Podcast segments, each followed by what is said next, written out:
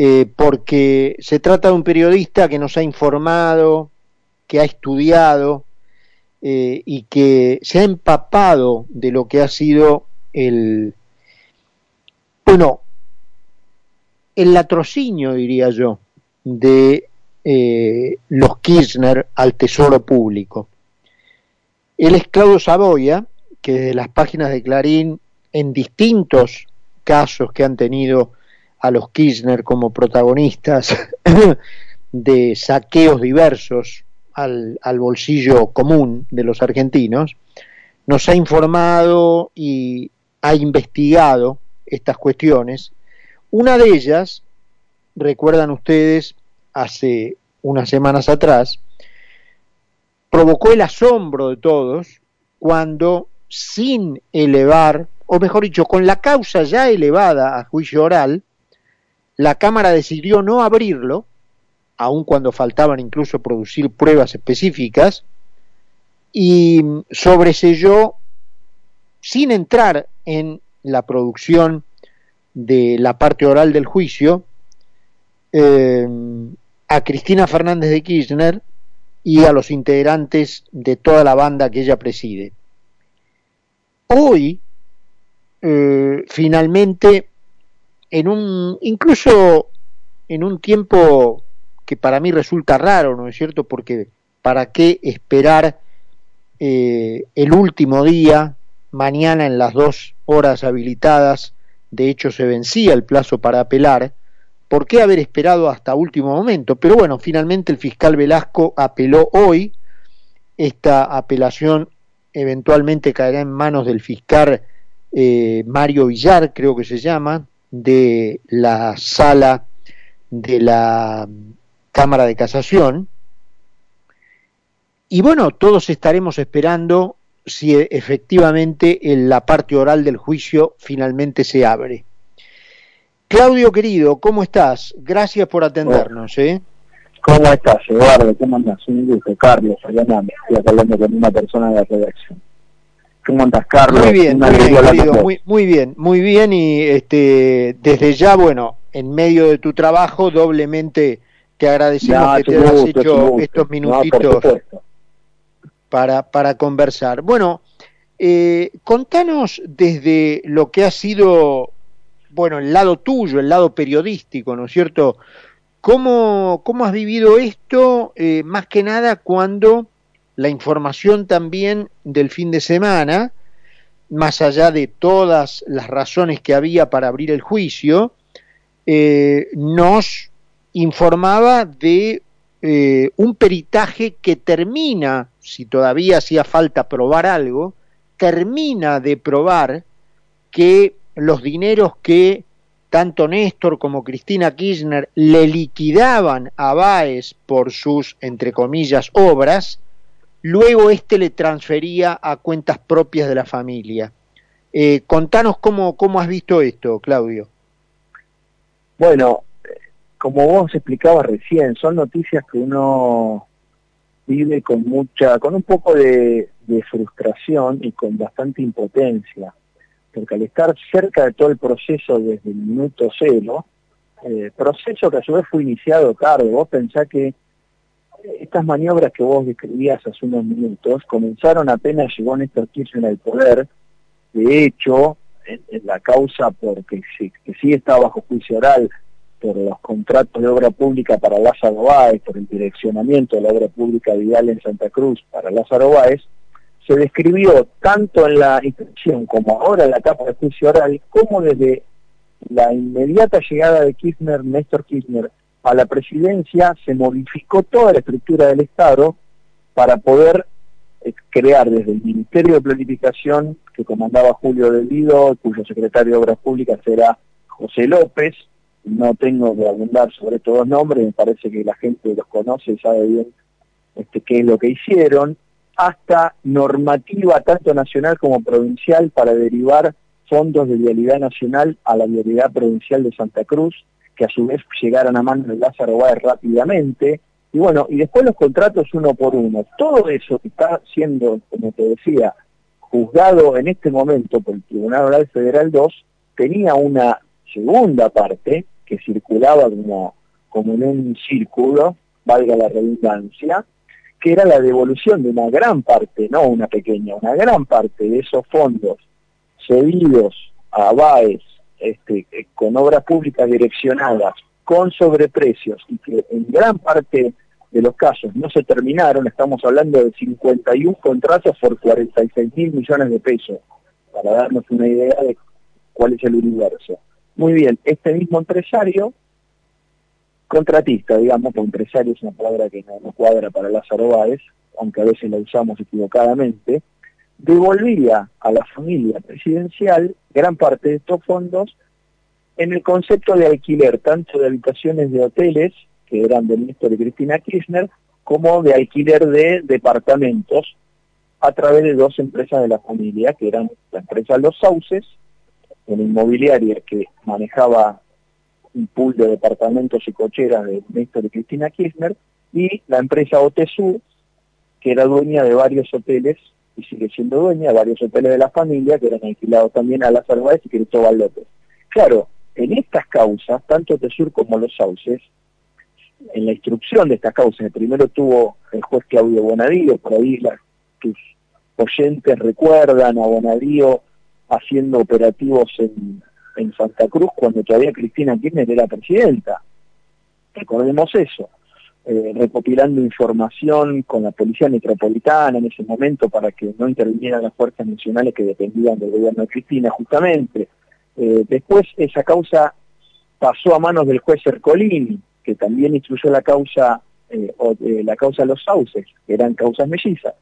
Se terminaron las instrucciones de ambas causas, primero una, después la otra. La Cámara de Casación digo con el control de la Cámara Federal porteña. Quiero ser extensivo en esta parte porque así se puede juzgar lo que vos decías, como ahora eso aparentemente queda en nada. La Cámara de Casación decide unificar esas dos causas en un solo juicio oral porque la maniobra era la misma, los protagonistas eran los mismos, y los imputados eran los mismos, y los que alquilaban tanto los departamentos como los hoteles eran lo mismo, Plaza Báez y Cristóbal López. Por lo tanto, tenías el primer control de calidad, entre comillas, de la investigación judicial, que había dos causas casi mellizas, y las dos habían llegado a la misma conclusión. Entonces se unifican y se sortean. Esto cae en manos del Tribunal Oral Federal 5, que hace lo que se llama eh, instrucción complementaria, como si no hubiera sido suficiente todo el trabajo de los jueces Bonadío primero y Ercolini, eh, el tribunal sigue abriendo a prueba, entonces le sigue diciendo a todos los acusados y al fiscal, bueno, si tienen más cosas para decir, díganlas ahora, pidan más medidas, pidan testigos para el juicio oral, pongan su lista, la, bueno, ahí donde entran dos pericias que pide Cristina, el abogado de Cristina Kirchner, Carlos Beraldi, que como bien explicaste recién, todavía no están terminadas. La primera ya tiene un resultado preliminar que le da en contra a Cristina, como habían sucedido con otras pericias durante la instrucción, encuentran irregularidades en los contratos, que faltan papeles, que esa inmobiliaria, los sauces, no tenía más clientes, no tenía personería comercial, ni oficinas, ni alquilaba más nada a ninguno que no fuera Lázaro Báez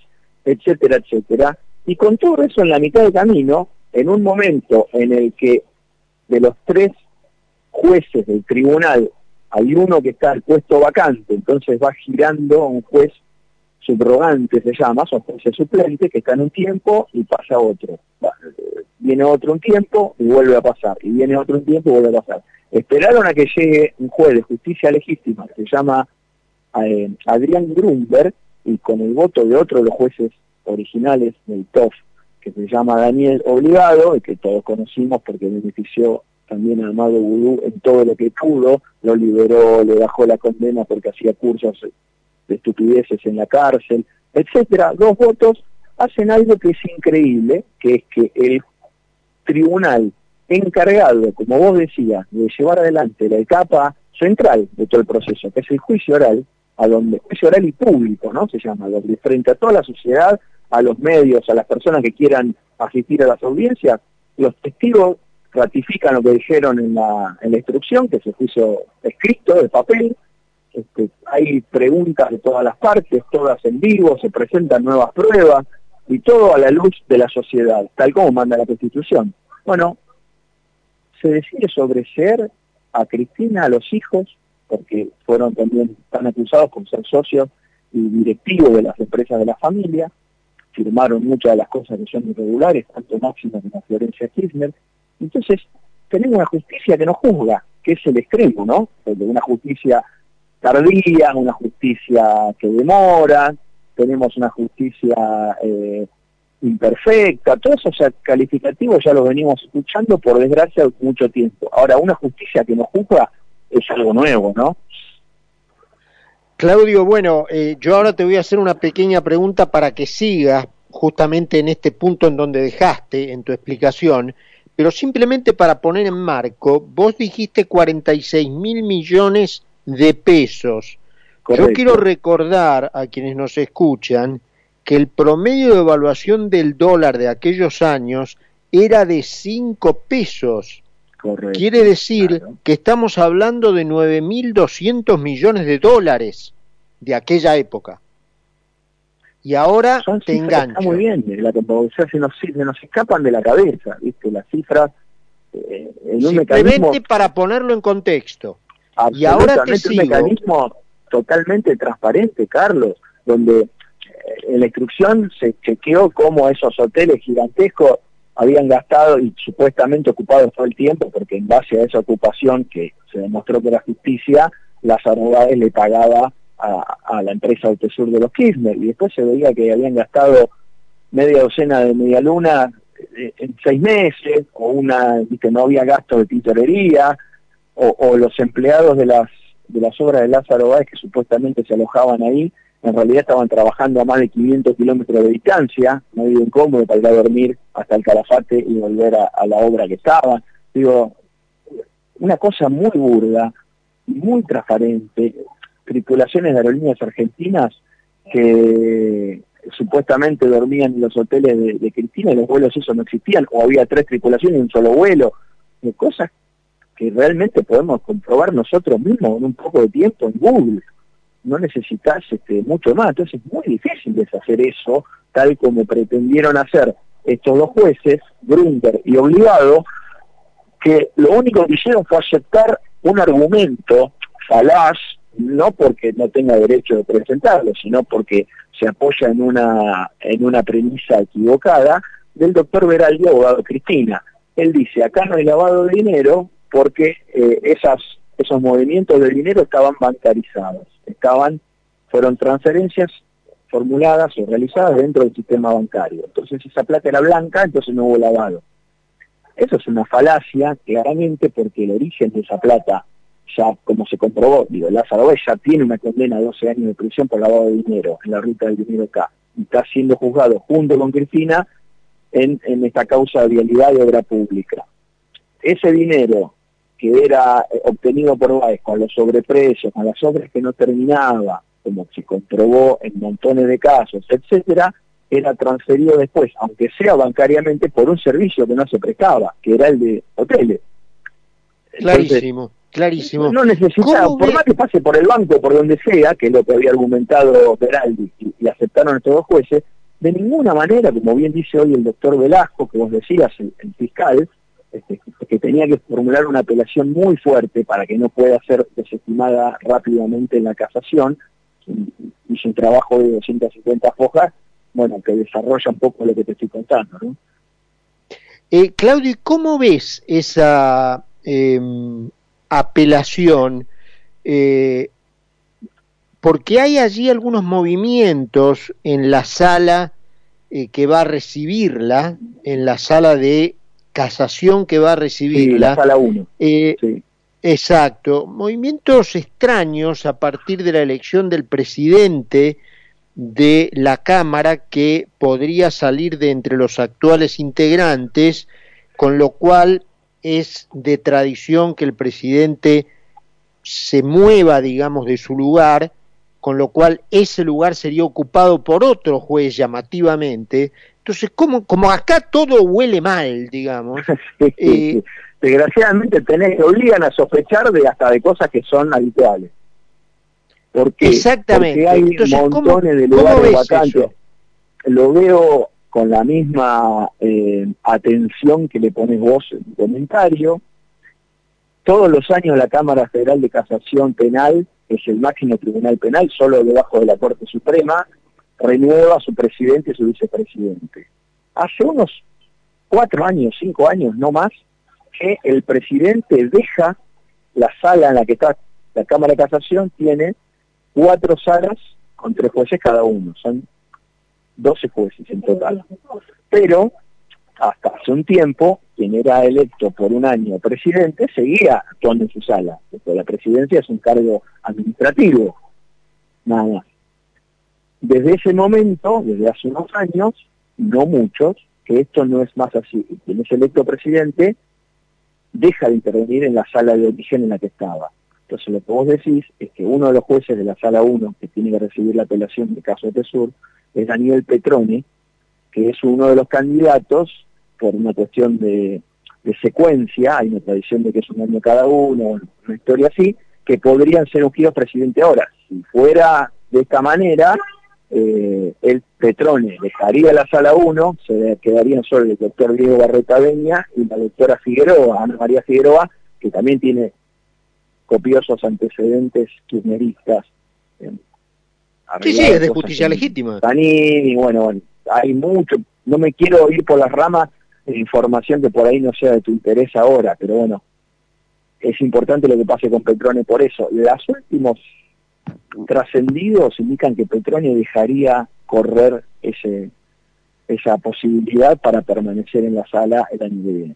Pero esto, hasta que no lo vea firmado, eh, no, no te lo puedo este, asegurar, ni yo tampoco lo voy a creer a pie juntillas, porque como vos bien decís, acá hay que ser cuidadoso y, desconfiado con todo.